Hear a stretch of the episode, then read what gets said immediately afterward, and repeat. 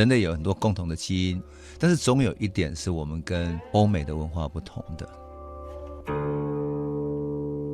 仁者急欲利而利人，急欲打而打人，就是一个我们中国人比较特别的地方。当蒋经国决定让两岸开放探亲的，居然是那么多的老兵在台湾共同呼出一个诉求，那个诉求只有两个字：想家。老有所终，壮有所用，幼有所长，鳏寡孤独废疾者，皆有所养。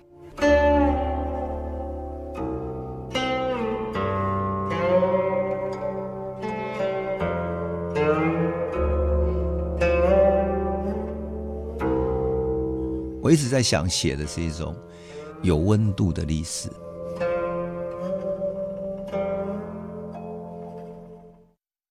来呢，就有请年度作家杨度先生到台上来分享他的创作历程，并做主题演讲。掌声有请！非常感谢主办单位啊，今年非常荣幸得到这一个奖。作为台湾知名的作家，杨度在大陆出版的每一部作品都能够引发热烈的反响。凭借在台湾发现历史一书，获得海峡两岸二零一七年度作家。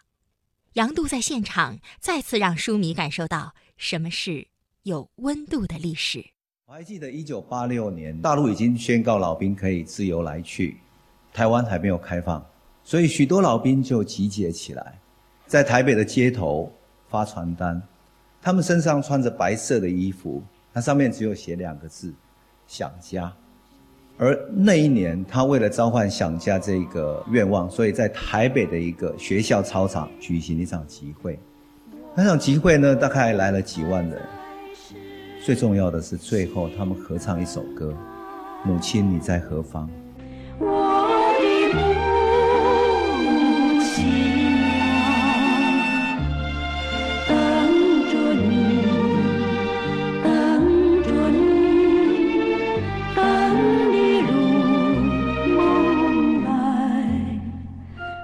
一唱的时候，整个场子哭啊哭啊，哭得毫无办法。世界上还有谁能够阻挡人对于土地、对于家园、对于亲人的情感呢？听说那个晚上，蒋经国派了人到那个现场去，一边听，听完之后，那个人也跟着哭，完了回头去报告给蒋经国，这个就促成了蒋经国开放两岸探亲。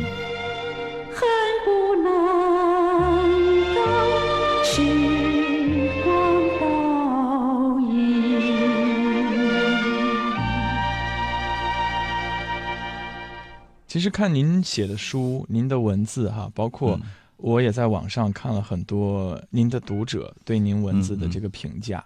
您其实，在关注整个时代的变迁，然后社会的发展，更加把自己的这个写作的角度、挖掘的角度放在个体。人的这种感受、成长和获得上，这次入选的这本书作哈，在台湾发现历史，能不能给没有看过这本书作的听众稍微的介绍一下这本书作整体呈现的一些内容？其实里面讲了很多故事，就是台湾原来住在那里的，比如说少数民族，他们有过什么样的生活的故事等等。那再来就是写日据时期的统治下。台湾人怎么进行抗争的故事，我还是通过人的故事来写，通过一个乡村的老师怎么进行抗日的活动。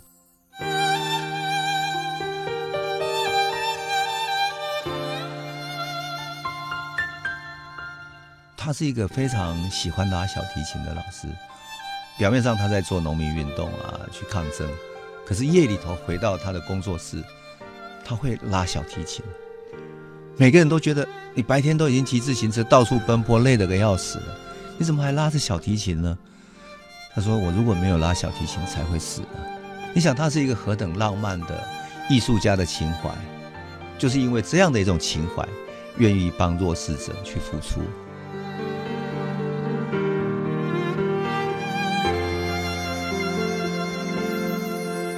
这本书我一直都保持一个原则，就是。我心中有一个大历史，可是我一定要从小生命每一个生命的具体的感受去写故事，因为整个大历史不是只有那些空洞的政治上的符号啦，或者大的事件建构起来的，而是靠每一个生命。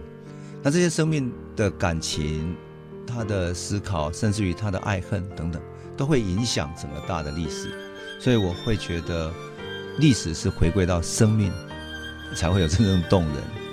那我这本书就是在台湾发现历史，也正是从许多人的故事，然后去建构起来的。其实我们在策划今年年度作家这一项活动的时候，我们一直很用心的在想，我们要用一个什么样的主题，然后让到场的作家可以和现场的书迷啊分享一下。最后我们选定的是中国人的文化基因这样一个主题。嗯嗯，其实也是源于我们选出来的这十本书作代表性的作家，我们发现他其实也有一个共通点，都是在挖掘一些。历史一些故事，然后呈现给读者。中国人的文化基因，您是用一个人字来概括了一下。对，因为人类有很多共同的基因，那我就在想，什么是我们所不同的？那最后我归结是仁爱、仁慈的人。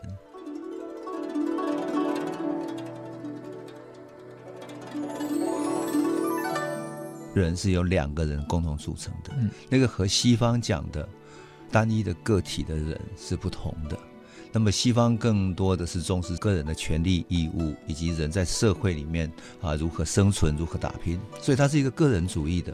那中国人的话，他更多的是讲究人和人的关联性，人和人的一种对应关系。齐家治国平天下。那我们讲到人的时候，呃，儒家最常讲的嘛，说仁者己欲立而立人，己欲达而达人，也就是说。我自己站立起来了，我也希望其他人也可以站立起来。吉裕达就是我自己通达了，我自己好了，过了好日子了，那也希望其他人也都过上好日子，就是一个我们中国人比较特别的地方。为什么？因为我们希望这个社会大家都好了，所以它是一个安和乐利的社会。那如果这个社会只有少数人富起来，少数人去占有绝大部分资源，那路上是有饿殍，或者说很多乞丐的话，这社会是没有办法安定的。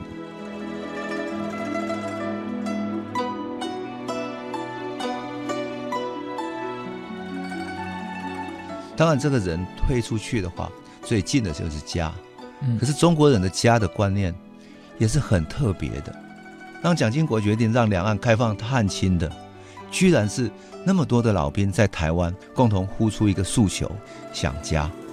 所以，那个“想家”两个字，就仿佛是我们内在跟我们的家人、跟我们的亲人的一种情感的连接。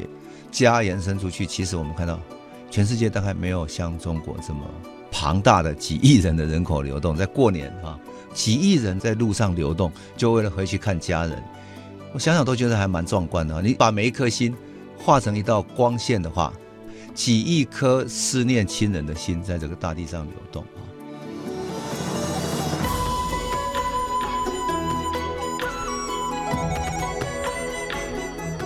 那当然了，我们比如说到了国的一个层次的话。我们会说建立一个什么样的国家？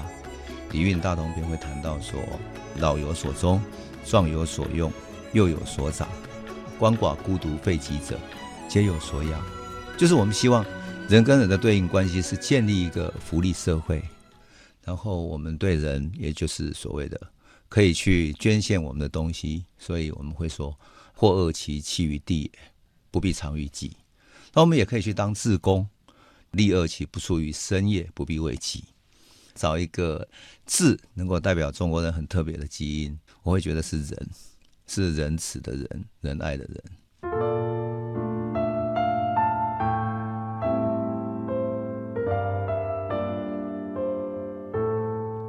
书香两岸书友的话，关于书作在台湾发现历史。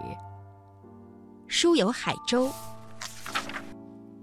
杨度以一支温热的笔，带读者在台湾寻找被遗落的历史，其中既有消失的先住民，又有农民组合的抗争，既有处于边缘却未曾消失的台湾共产党员的传奇和往事，亦有一九四五年国民党去接收台湾时的样貌与民情，更有绕不过去的二二八。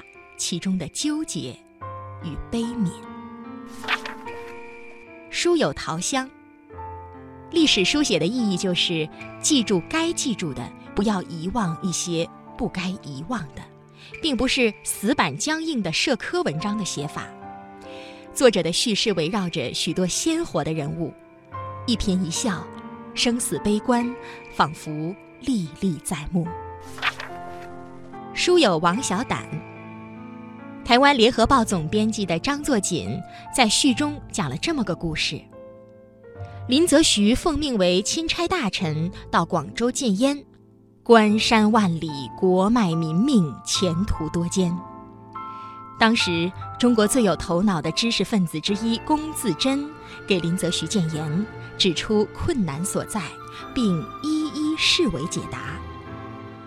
林则徐途中腹泻，誉之为“非谋识宏远者所不能言，而非关注深切者不肯言也。”谋识宏远属知识层面，关注深切则是道德层面。后者尤为难得。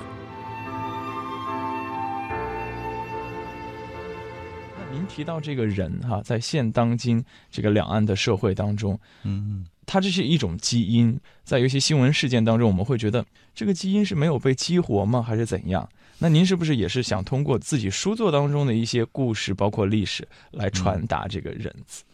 我在写书的过程中，哈。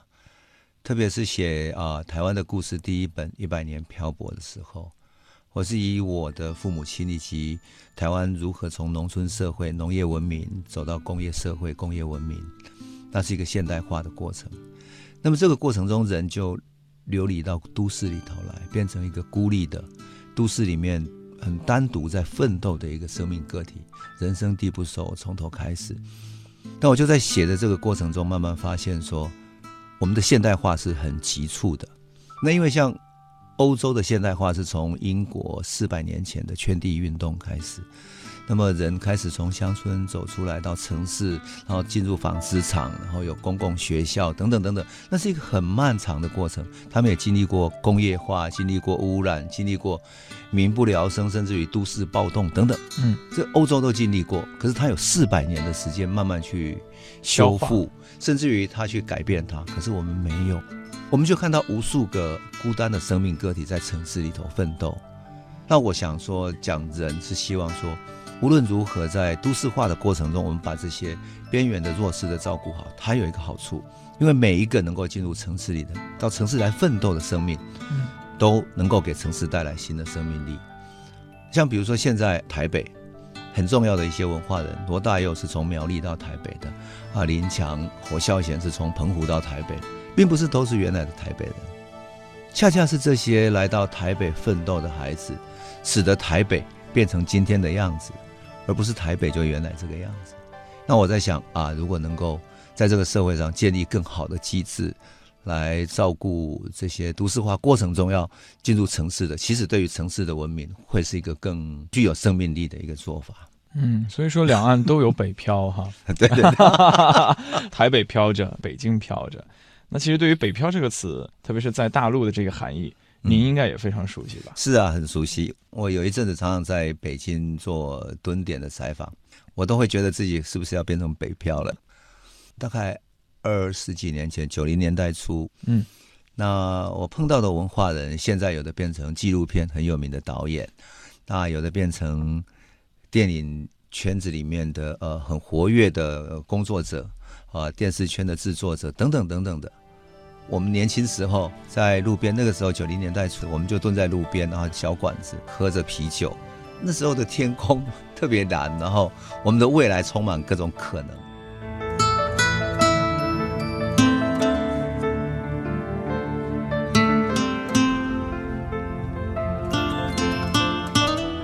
这就是所谓北漂的感觉。我们到了一个新的地方去寻找新的可能性，未来的天空是无限辽阔的。嗯，其实有一档非常热门的大陆网络综艺节目，叫做《奇葩说》。啊，它其实有一期它就讨论了这样一个话题啊，说年轻人是要到像北上广深这种大陆的一线城市来打拼，完成自己的梦想，去赚一张床就是睡觉的位置啊，还是在小城市舒舒服服的待着，来买一套房，然后住得很舒服？那如果这个选择题交给您的话，您会如何给年轻人建议呢？我不知道，那是应该是人的生命选择。呃，年轻人总是希望说，我们的生命是无限可能的。嗯，所以北上广的奋斗跟任何一个城市的奋斗都没有两样，因为在都市化的过程中，它本来就是不断辐射出去的，所以任何一个城市、任何一个文明都有可能，啊，让你变成你希望的那个自己。所以关键不在于那个城市，而在于你自己的内心，你自己内心希望成为什么样的人。啊，比如说我自己是想要成为一个写作者。我应该找到一个职业可以自己合法去流浪，所以我就选择去中国时报当记者。嗯，那记者就到处采访了。八零年代后到九零年代初有一段时期，一直在北京啊或者中国大陆的各地去采访。那我只是想写一本书，想从民间的观点看到中国的民间社会那种蓬勃的生命力，那样的一种古老又富含文化底蕴的生活。而那些是跟台湾小岛型的文化环境是完全不同的，所以我会坐很长很长的火车到西安啊，到哪里去看到黄土的大地。那你说在物质上会怎样？我也不知道。但是那是一个追寻理想的过程嘛。书香两岸书友的话，关于作家杨度，书友刘笑。杨度既有学者的一面，又有诗人的一面，文学的一面，他写出的效果就不一样。真的，其实很难找到这样的作者，好像是文学家，又好像是历史学家。书友张文一说，杨度是个很坦诚的人，对于台湾社会，他以一个历史研究者深邃的眼光观察发现。书友高平，杨度写字有什么说什么，没有闻过是非。有人说语到极致是平常，确实如此。最平常的字，最能体现一个人驾驭文字、驾驭人格的能力。书友孙田，杨度先生喜欢用“凝视”这个词，看他的照片，他的眼睛果然有神。杨度是喜欢深入到问题本身去思考问题的人，而不是浮于表面。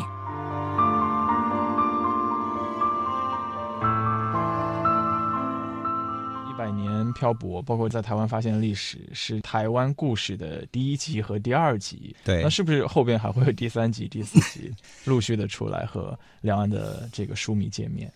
有，我现在在写第三集。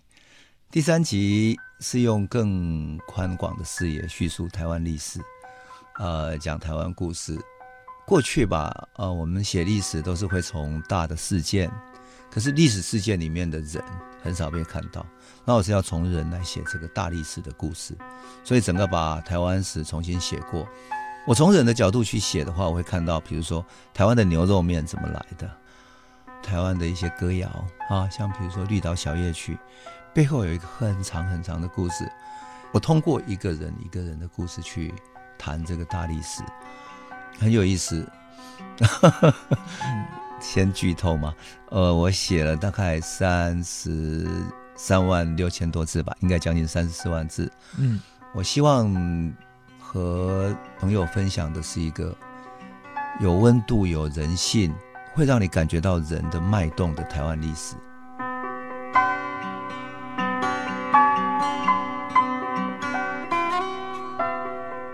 这些历史的人物、故事的呈现，我们每个人也都是身在历史当中，因为我们当下的这个生活，过一段时间你回过头来看，它都是历史发展进程当中的一部分。对，您也是一直在两岸参加很多的交流的活动，嗯嗯，能不能和听众分享一下这么多年来您观察到的一些改变和自己的一些感受？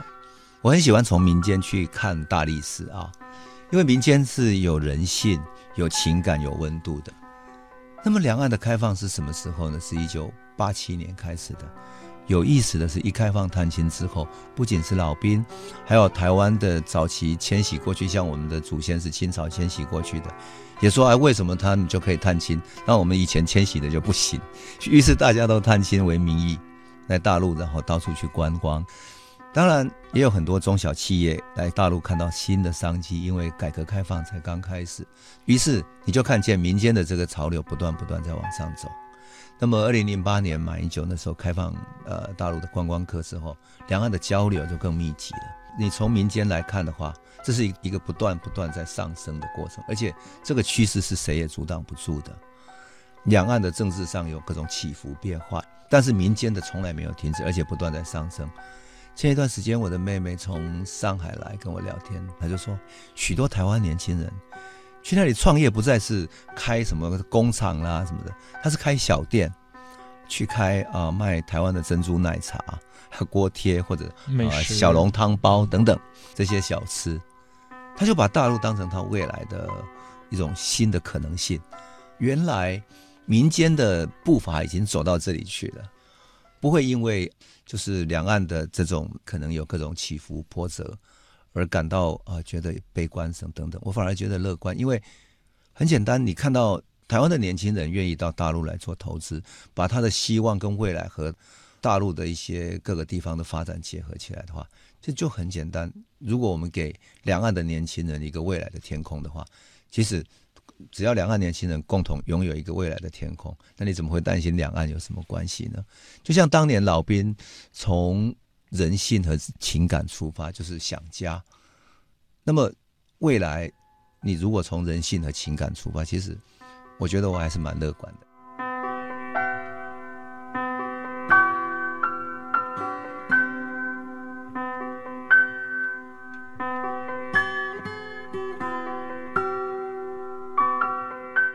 接下来。交流当中、发展当中，年轻人应该扮演的这个角色会越来越重要。那您有没有一些好的建议？比方说，两岸的年轻人在成为朋友的这个过程当中，应该怎么样去敞开心扉，共同的走进对方的内心当中呢？坦白说，我觉得年轻人接近程度超出想象。嗯，因为网络非常发达，年轻人以及年轻人的文化，他们很容易接近。如果能够敞开心胸，是说台湾敞开心胸来真正了解大陆的生活，了解大陆这个辽阔的大地上每个地方都有不同的文明，如此多元、丰富多彩。台湾作为一个岛屿，它有它的局限，但是它又有它非常丰富的海洋的生命力。大陆的朋友到台湾去玩的话，我会给他一个建议：嗯，到哪里呢？到台湾的东海岸。那东海岸去那里。过一个夜晚，然后早晨起来的时候到海边看日出，面对的一个是太平洋，然后太平洋出去是无限辽阔的天地，你会感觉到台湾就是一个背后靠着大陆的小小的岛屿，然后海浪在那里拍着，很微妙、很微妙的感觉。